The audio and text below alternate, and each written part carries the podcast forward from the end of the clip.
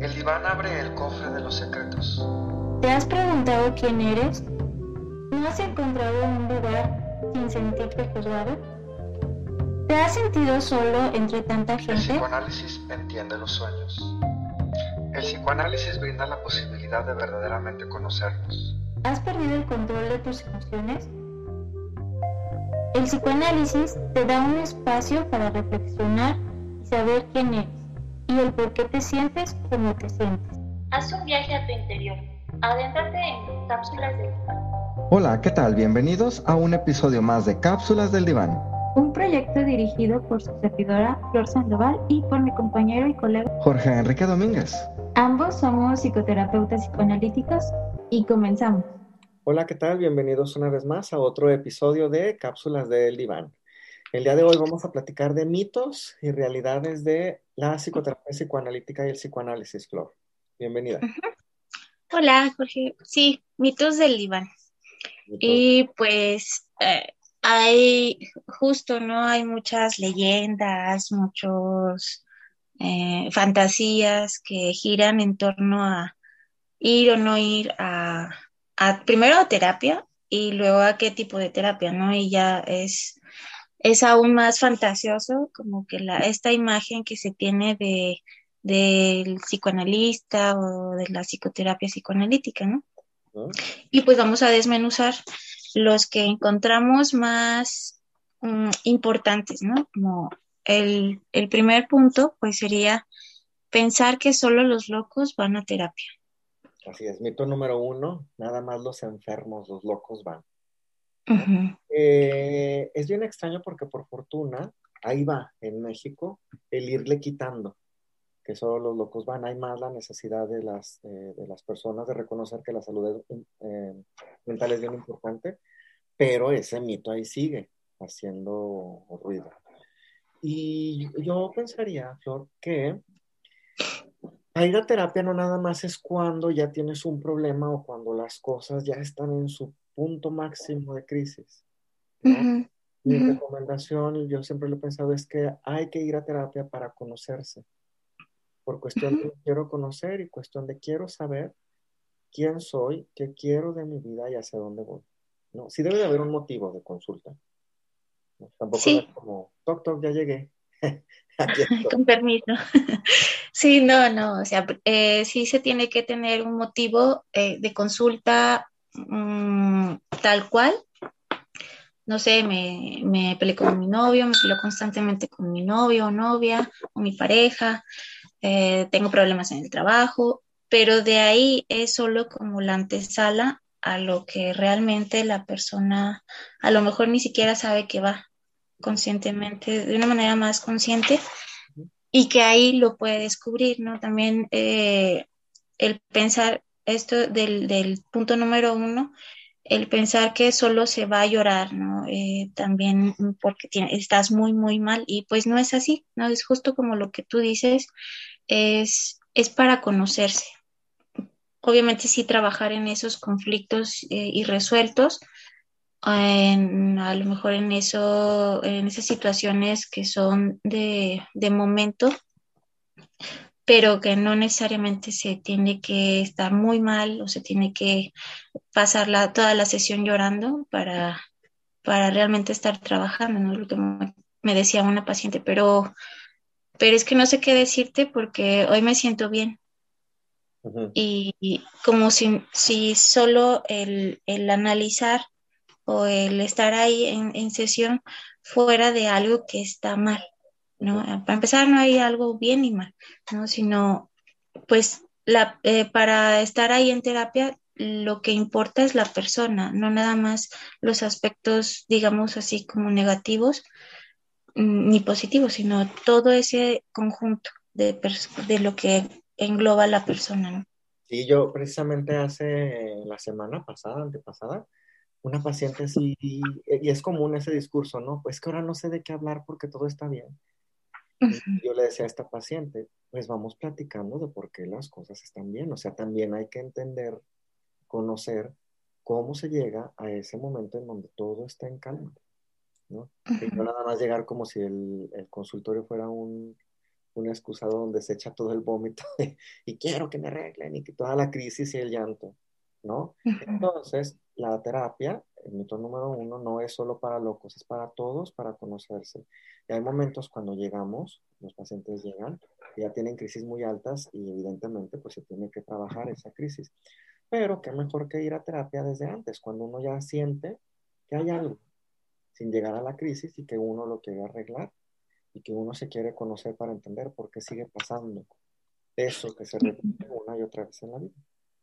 Porque también a veces opera la, como la omnipotencia de, de pensar que, no, pues yo puedo sola o yo puedo solo, ¿no? Eh, no necesito ayuda, es difícil a veces pedir ayuda, pero, pero sí, no esperar a que la bomba explote como tú dices, a que la crisis sea muy grande, porque se siente, se va sintiendo esa necesidad como que ah, eh, mm, algo está pasando en, el interior que pudiera ser posible que pase por la mente, pues esa idea de pues, sería a lo mejor conveniente ir a, a terapia.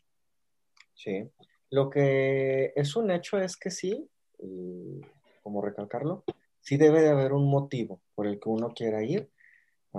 Si ese motivo es me quiero conocer, ¿y por qué? ¿Qué pasó por lo que te quieres conocer? ¿no? Y, lo quiero recalcar, Flor, porque en nuestros mismos colegas sucede, o alumnos de psicología, que es como, pues me mandaron, o adolescentes, me mandaron, ¿no? Llegué porque me lo dijeron. Y pues, ok, te mandaron, pero ¿por qué? Tiene que haber incluso ahí un motivo, el por qué quieres estar. ¿Y qué es Bueno, me mandaron, pero aparte yo quiero conocerme, entender esto. Cuando leo un texto me pasa esto, cuando tengo tal paciente me pasa esto. ¿no? Que, entre, que, también es para nosotros como expertos de la salud mental un espacio donde también nos conviene y queremos ir. Sí, y, debemos ir, ¿no? O sea, ah, ya, ya como terapeutas o analistas, pues sí, es muy importante el análisis personal, ¿no? Así es. Y bueno, pues de ahí luego viene el mito número dos, que los analistas, los psicólogos y los psicoterapeutas, apenas uno dice, sí, soy psicólogo, y la reacción inmediata es, ya me estás analizando, o, oye, déjame te cuento este problema y te lo suelto, ¿no? Uno puede estar en el café, uno puede estar en donde caiga y decir la profesión es como, ayúdame, ¿sí? Eh, y el comentario común que por eso lo incluimos en el mito número dos, es, uy, de seguro ya me estás analizando. Sí, ¿no? Estar ahí en la fiesta o a veces echando el cafecito. Mm, ya, ¿por qué te me quedas viendo? ¿Qué, me estás analizando? O, o que sí, como, como, como esas consultas eh, que se le hacen a los médicos por WhatsApp ahora, antes era por llamada, y es así, ¿no? Es como, mm, me pongo a pensar es algo así como una, quizá una forma encubierta también de, pedir un poco de ayuda, ¿no? Pero si esos mensajes de, oiga, ¿cómo ve? Oye, ¿cómo ves? ¿Te acuerdas que platicamos de hace rato de tal cosa? Ya cambié de parecer. Mejor esto. Y a lo que voy es, eh, no es posible analizarlo todo en todo momento porque, y de cualquier persona, porque tiene que haber un espacio específico que es el consultorio. En, algunas ocasiones ahora es por la virtualidad, en, en línea, el espacio específico donde se trabaja y en las condiciones específicas, que es que haya una demanda, un motivo de consulta, y a partir de ahí entonces eso es lo que el camino que nos muestra lo que se va a analizar. Entonces no nada más como llegar, oye, fíjate que me pasó y en la alberca, ¿no? Es. Sí, sí, y además, pues, ah, eh, eh, el, que, el que la persona no lo conozca, ¿no? O sea, no, no te vas a poner a analizar a tu, a tu papá, a tu hermano, a tu amigo, la señora de la tienda, o sea, no, no, es todo, todo un proceso, ¿no? tiene que haber esta, este eh, no conocerse entre el terapeuta y el, analizando de preferencia, siempre. y mm, para que se, es, en, en, un consultorio, ya sea virtual, ya sea presencial, mm, bajo muchas condiciones, ¿no? No, no es que estás ahí sentado esperando el metro y que te encuentres un amigo, oye, fíjate que me pasó esto, ¿tú qué piensas? O mira, soñé esto, ¿qué interpretas? Y demás, ¿no? Así es. Y ahí entonces pasamos ahora al mito número 3, Flor, que el psicoanálisis ya es muy lento, que no se ha actualizado y que, las, terapias rápidas, las, terapias rápidas, son mejor, ¿no? Me voy a balconear, pero estuve viendo unos, como dos capítulos, tres, de esta, no sé si es novela o serie mexicana que se llama Soy tu fan. Ah, sí. y sale esta, hasta se me olvidó cómo se llama la protagonista. y, y, ella va al analista.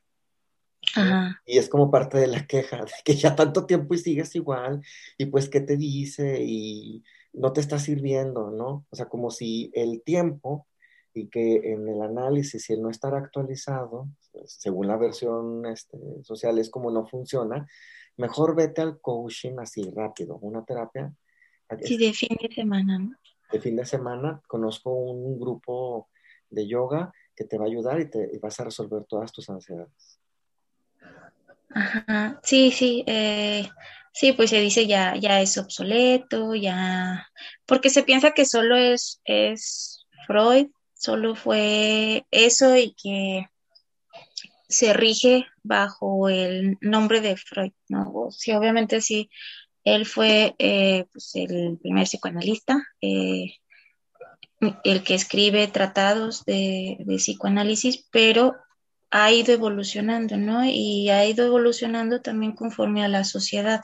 No nos podemos quedar en ese contexto social de, finales del siglo XX, eh, principios de ese siglo, eh, y, o sea, no, no, no, nos podemos quedar en 1900, en 1890, ¿no? De toda esa contemporaneidad. Eh, ahora ahora sí, ¿no? Eh, ahora sí va, va, va evolucionando porque pues se, tiene que ir acorde, ¿no? También a, las patologías de la actualidad. Hubo una vez un congreso de AMPAG, hubo una ponencia que se llamaba, no voy a recordar muy bien el nombre, pero era algo así como comida rápida, fast food, rápidas. ¿No? Y, lo de hoy también, porque la vida es muy rápida, es llegar rápido al restaurante donde te lo van a poner una bolsa y vámonos. Sí, y, esto se, viene manejando como desde los 70s, 80 ¿no? Todo, todo, todo lo rápido, todo lo, lo desechable, ¿no? Lo que decía Lipovetsky, eh, o es amor, los amores líquidos, las relaciones líquidas, ¿no? También. De... pero, pero ¿y qué es un, una comida rápida que todos sabemos hoy en día? Que puedo comer comida rápida todos los días, pero que no es saludable.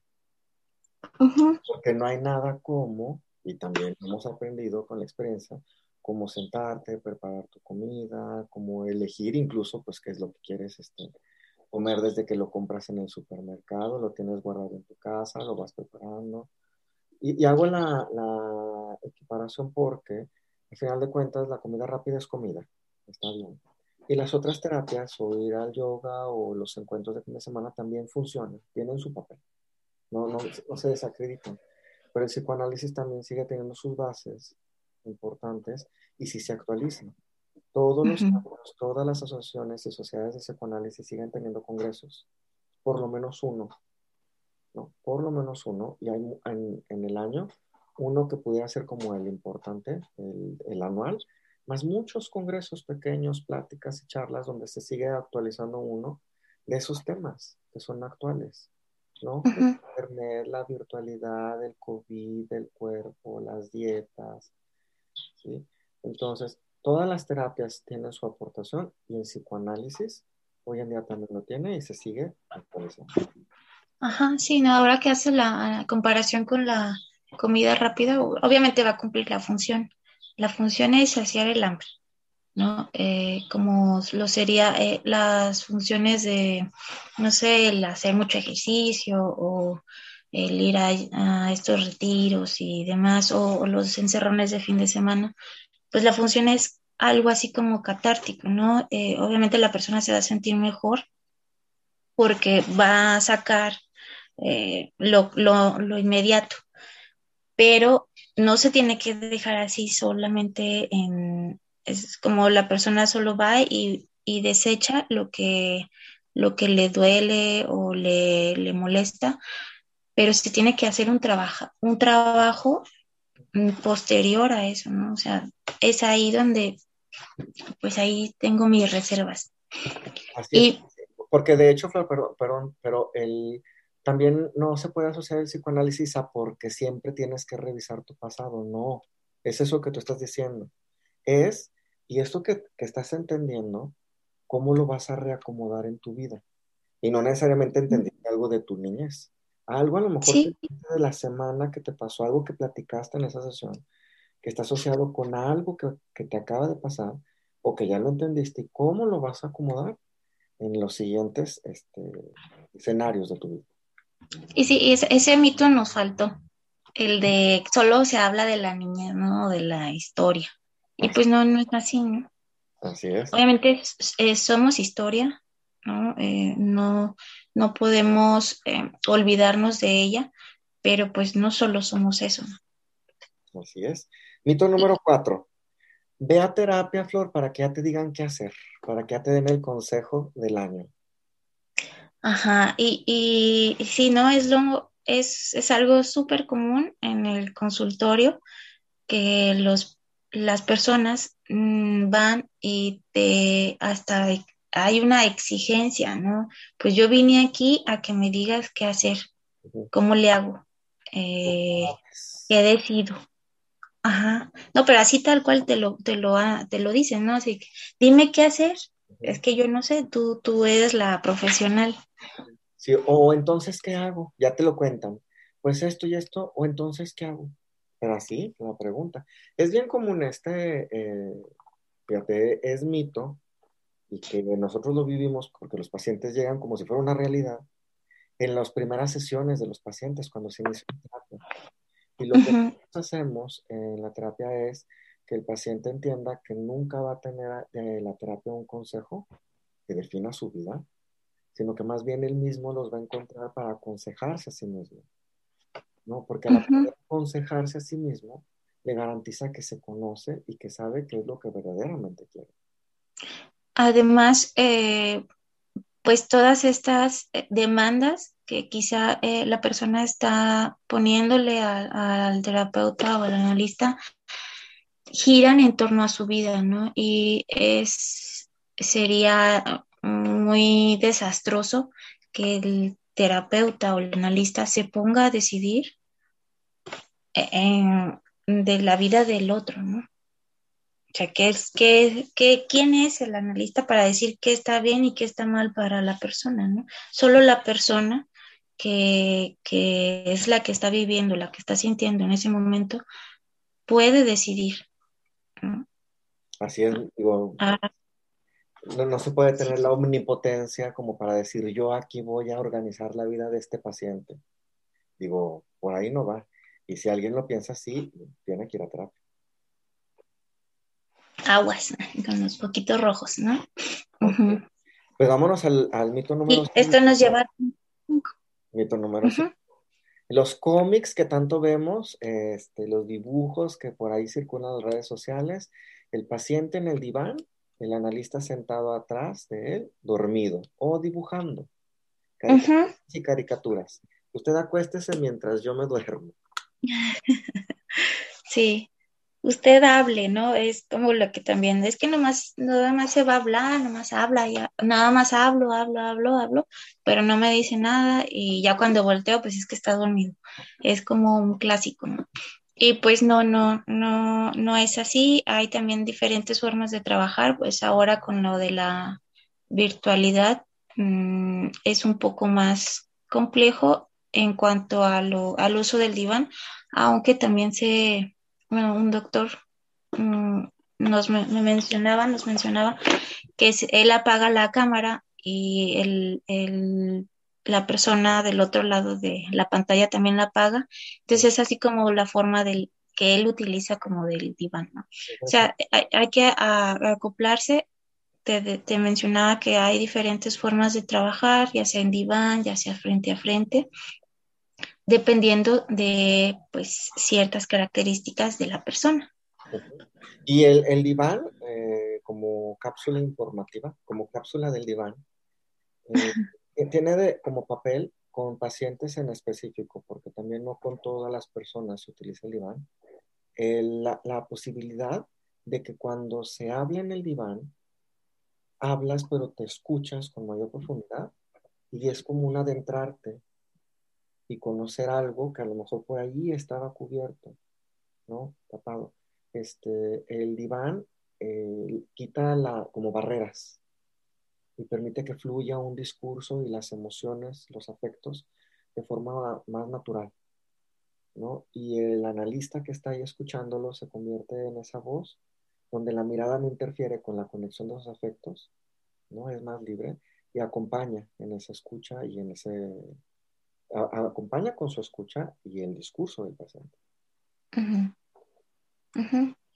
Sí, y, y, pues sí, también hay que, como terapeuta o analista, hay que ver quién sí va a diván y quién no va a diván. Eso ya depende de, la persona, ¿no? Así es. Mm. Un punto para platicarlo en alguna otra cápsula. Mito número 6. Vámonos al metro a comprar un librito de cómo interpretar los sueños. O vamos a googlearlo también, ¿no? Pues que soñé con agua. y ya, como si solo fuera una receta de cocina. Bueno, hasta en la tele a veces así nada más dicen, si usted soñó con, piedras, significa tal y tal, que, usted carga algo muy pesado de su pasado, ¿no? Eh, los sueños es uno de los, así surge de la teoría del psicoanálisis a partir del libro de interpretación de los sueños. Entonces, los sueños dentro de la terapia psicoanalítica son muy importantes platicarlos y hablarlos. Y no hay un manual, nosotros no en la escuela ni en nuestra formación revisamos el manual de aprenderte qué significa el agua, aprenderte qué significa soñar con sangre, aprenderte qué significa los bebés en los sueños, ¿no? Lo que se busca en el análisis es que el paciente mismo le dé el significado a cada elemento del sueño, porque para cada uno de nosotros, a partir de nuestra historia y de nuestro simbolismo, entendemos algo distinto de un bebé en un sueño, algo distinto del agua en un sueño. y, que, pues si pueden ser por experiencias diurnas, ¿no? Que, se sueña tal cosa o por algo que estaba, que está ahí mm, de un modo eh, a lo mejor no tan tangible, que aqueja a la persona o, no, solo, no solo que aqueja, sino que ahí está rondando en la persona, ¿no? Y que en el sueño es como parecido a algo así como lo que, lo que pasa en el diván, que sale, sale con mayor facilidad, pero pues sale a través de, de simbolismos, a través de algo que es como que le llamamos condensaciones, o sea, y es ahí donde hay que, hay que saber leer un poco los sueños, ¿no? Hay que saber leer los sueños. Y porque el, y, y que bien como lo dices tú, el agua en un sueño puede ser tal cual agua, si fue parte de algo que pasó durante el día, o lo que más bien pasa, o normalmente pasa, el agua no va a ser el agua en sí es la representación de algo distinto y lo que se hace en el análisis es interpretarlo. Algo que al paciente le haga sentido y lo que nosotros sabemos es que el paciente va a tener un insight. Y, sobre, sobre todo con esta interpretación colaborativa, ¿no? Porque no es, es solo como que el terapeuta, el, terapeuta, el analista diga, ah, pues es esto. Ajá, y lo lanza como si fuera la ley. ¿No? Se va construyendo en conjunto, ¿no? Oye, ¿tú qué piensas? ¿Por qué crees que soñaste esto? ¿A qué crees que se deba? Y demás, ¿no? Es, es algo que se da en conjunto, ¿no?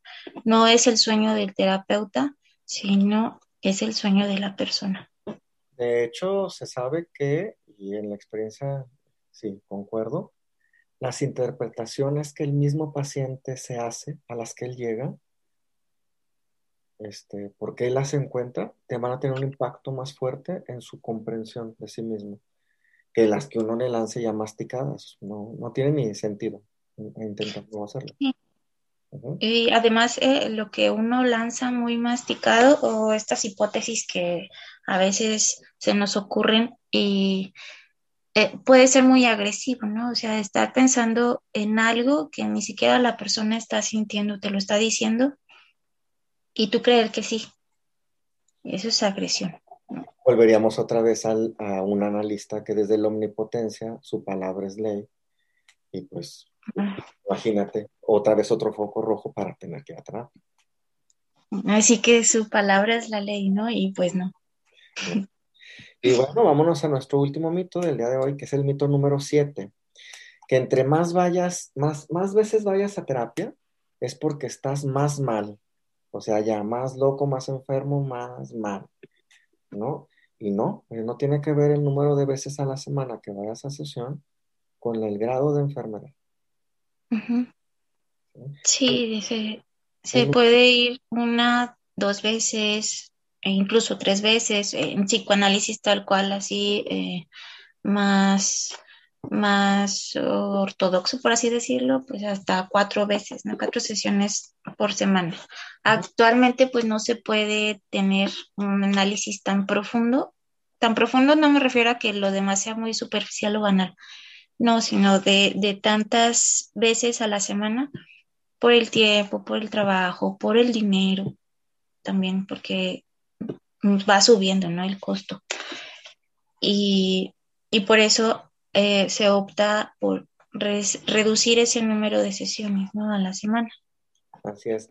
El número de sesiones a la semana, yo lo explicaría para quienes nos escuchan, está asociado con el nivel de profundidad en el que te podrás conocer. De una semana a otra pasarán muchas cosas y, en lo que las platicas y demás, se acabará la hora de la sesión y no habrás descendido en el plano de lo inconsciente. Dos veces a la semana, pues entre una sesión y otra van a pasar menos cosas que te permitirán, menos cosas en lo real, pero más, tienes mayor eh, facilidad de conocerte a nivel interno, ¿no? más. Entonces imagínense tres, cuatro veces a la semana, este, es menos contar lo que te pasó pues de un día para otro, porque entonces vas a empezar a platicar de ti y de tu relación con el analista, porque se convierte en alguien con quien interactúas más, ¿no? Y bueno, ya en conceptos que nosotros conocemos es la, transferencia, va a empezar a tener sus efectos y se trabaja sobre la transferencia.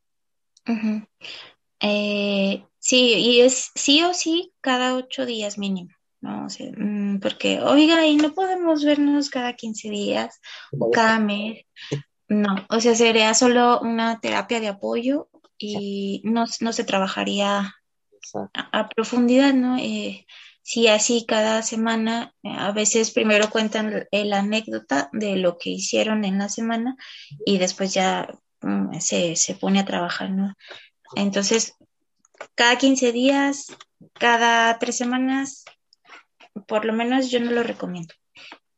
A menos de que se esté en, ya en las fases finales del tratamiento y ya esté como por finalizar, ¿no? Y se puede espaciar un poco más las sesiones, pero eh, de un inicio, eh, intermedio, no se recomienda del todo. No, y yo concuerdo contigo, a no ser que quede claro que va a ser una terapia de apoyo, va. Pero este entendimiento, esto es una terapia de apoyo, ¿no? Este, explicarle al paciente en qué consiste. O sea, que no trabajando en realidad a profundidad, pero que está ese apoyo, ¿no? Y a, mí me quedó claro, eh, Flor, en mi experiencia, pacientes de bajos recursos económicos, eh, de comunidades lejanas de la ciudad, que se comprometían a ir una vez a la semana a su terapia, porque le dan el valor a me quiero conocer, estoy pagándolo porque pagan lo, lo, que es, los honorarios que son, y porque en verdad le empiezan a dar, el, el, esto me está ayudando en mi vida, ¿no? Y ahí es donde uno dice, bueno, ¿y entonces por qué otro paciente que vive aquí cerca, tiene un mejor salario, no? Son las resistencias. Este, es algo que sí que funciona y que, vemos que sí, que se compromete la razón. Y ahí se me ocurre otro, otro mito. Eh, te estás haciendo dependiente. Mm, te estás haciendo dependiente de la terapia o solo te están lavando el cerebro para que vayas y pues no es así, ¿no? Eh, mm, estos comentarios se lanzan porque pues eh, cuando una persona se compromete con su terapia y consigo mismo, empieza a, así como llueve, truene o, o lo que sea, va, acude a su terapia, eh, a pesar de que le digan, no, pues estás igual, estás peor, o ya ni te conocemos, él, la persona sigue, ¿no? Es constante y pues eso a lo mejor crea mucha incertidumbre para las otras personas, ¿no? Pero no, no es que hagamos ahí un, un lavado de cerebro y todo maquiavélico para que no dejen de ir. No, no es así la experiencia que, yo tengo y, la comparto, de aquel, este, una paciente que el esposo estaba convencido de que yo le estaba lavando el cerebro y el día llega al consultorio tan agresivo que se arma ahí la trifulca porque ella estaba convencido de que se le había lavado el cerebro a su esposa, ¿no? Después la, no era el lavado del cerebro, era mucha violencia que la esposa empezó a reconocer y se divorciaron. Así es, Flor. Pues, no sé si quieras agregar algo más. Estos son los mitos que tenemos pensados. ¿Algún otro mito que se te ocurra por ahí? No, a mí ya no se me ocurre ninguno porque me puedo ir de largo. Pues, eh, pues finalizamos con este, este capítulo de mitos del diván. Si a alguno de ustedes que nos escuchan se les ocurre algún otro que hayan escuchado, les hayan dicho y demás, pues nos lo comunican. Así es. Yo nada más agregaría que mitos, ahí están. La realidad es que hay que cuidar la salud mental y vale mucho la pena conocerse. Así es. Tanto la salud física eh, como la salud mental son igual de importantes. Así es. Muchas gracias, Flor. Muchas gracias, Jorge. y nos vemos pronto. Sí, pronto. Bye. Bye.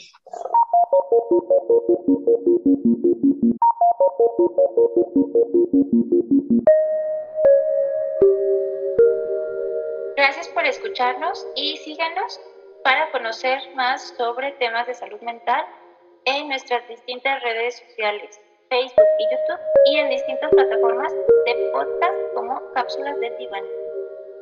Escríbenos a cápsulas.divan.gmail.com